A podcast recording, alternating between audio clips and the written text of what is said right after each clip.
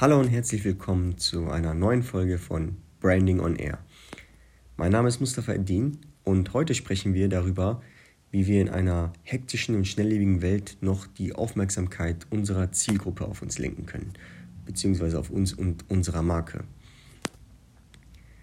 In der heutigen Zeit ist es halt so, dass jeder irgendwie das Gefühl hat, dass die Zeit einfach rennt.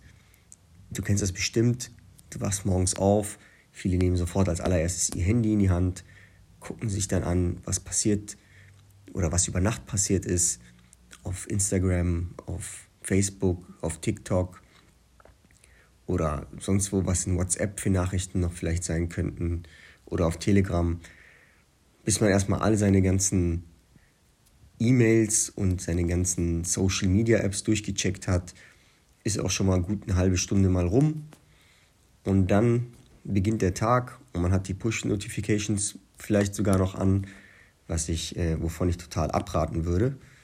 Aber es gibt einige, die das dann halt an, anhaben und dann ist die ganze Zeit so, der hat kommentiert, der hat dir irgendwas geliked, der hat dich irgendwo getaggt, der hat irgendwie dich in einem Kommentar erwähnt, äh, was auch immer, der schickt dir irgendein, irgendein witziges Video.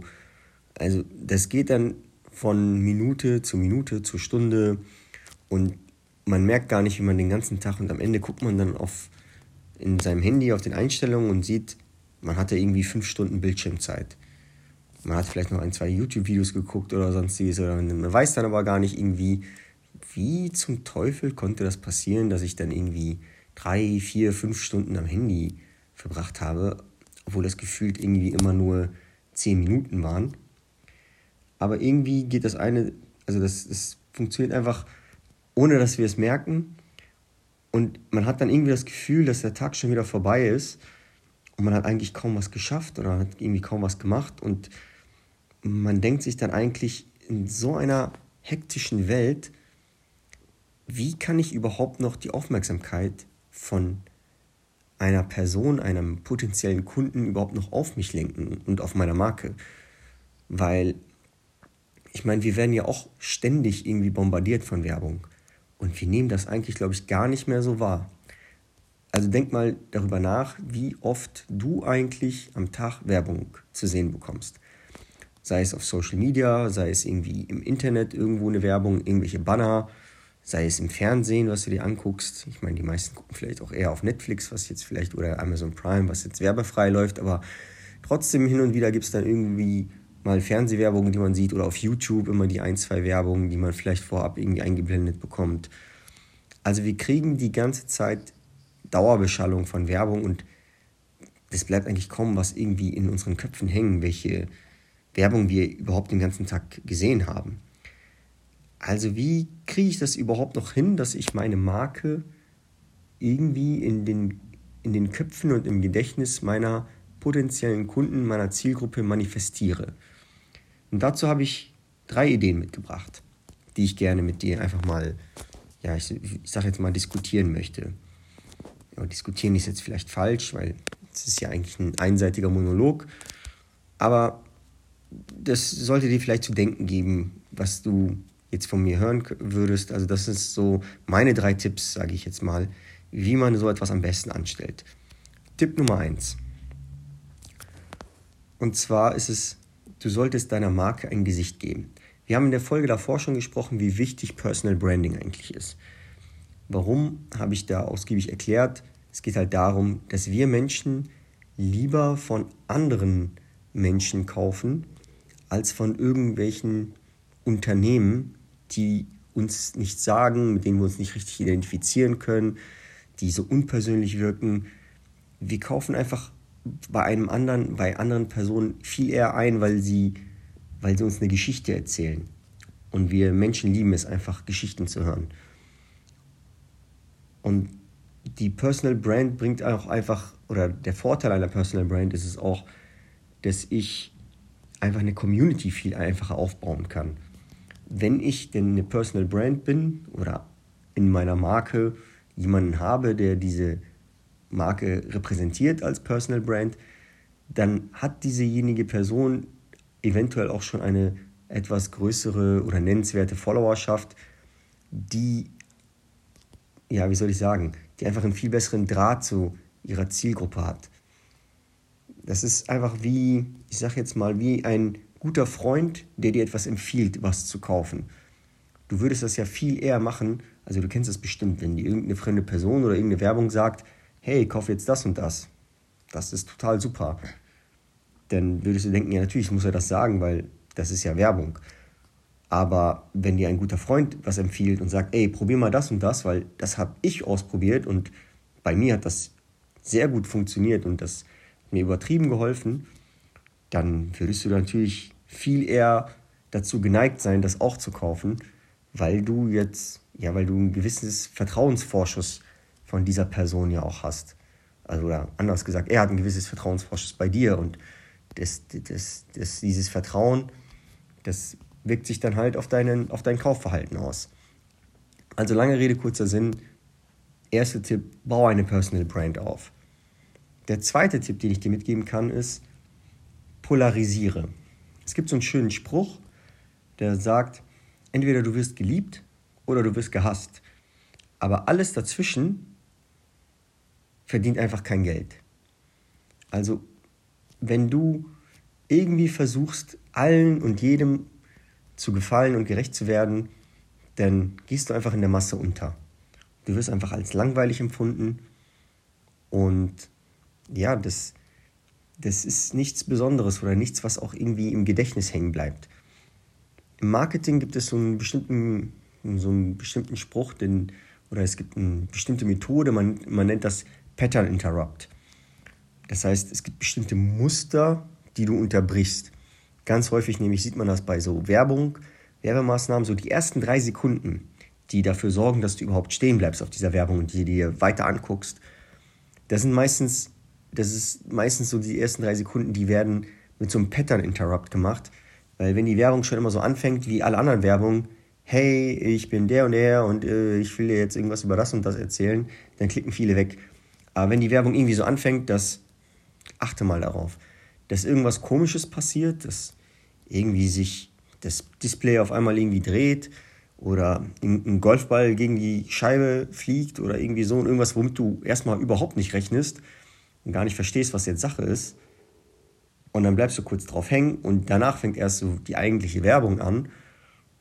Dann, ja, bist du halt viel eher geneigt, dir das Video noch zu Ende zu gucken, weil du noch nicht genau verstanden hast, was, was da gerade passiert ist.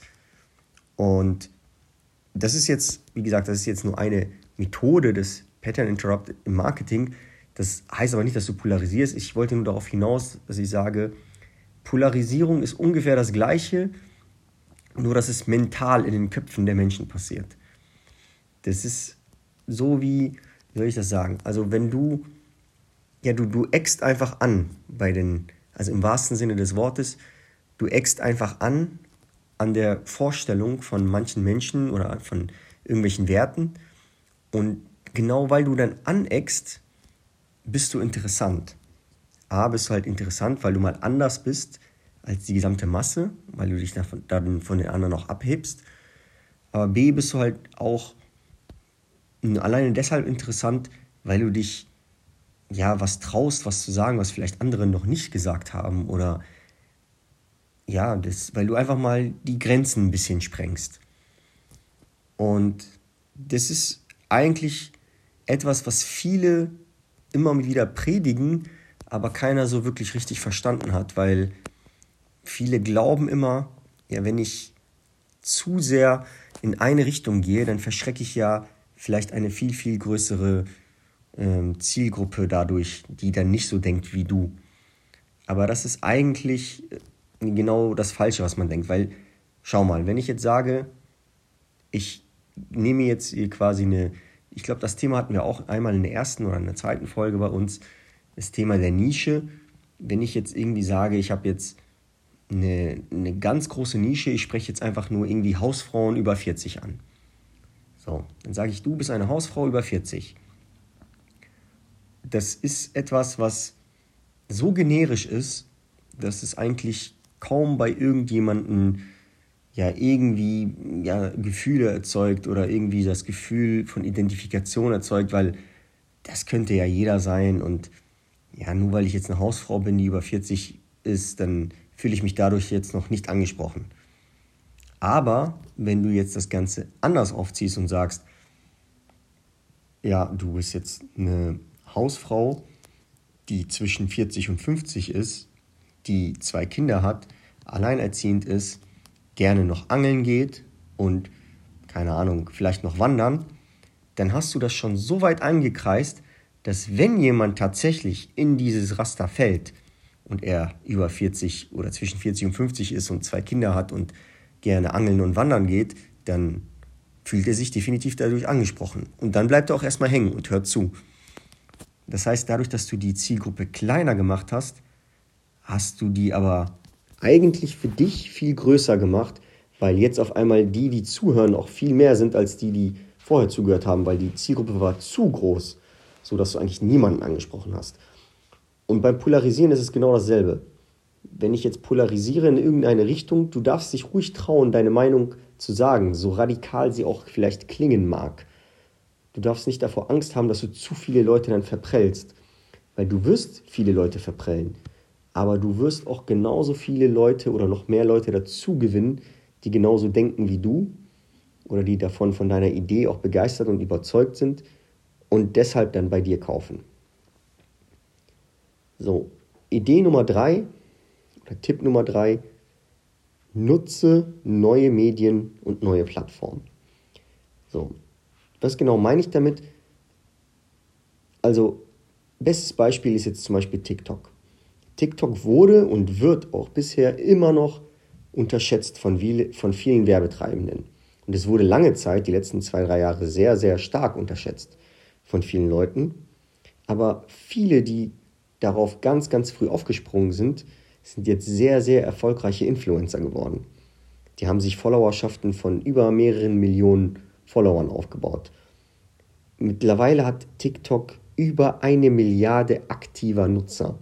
Stell dir das mal vor, über eine Milliarde monatlich aktiver Nutzer.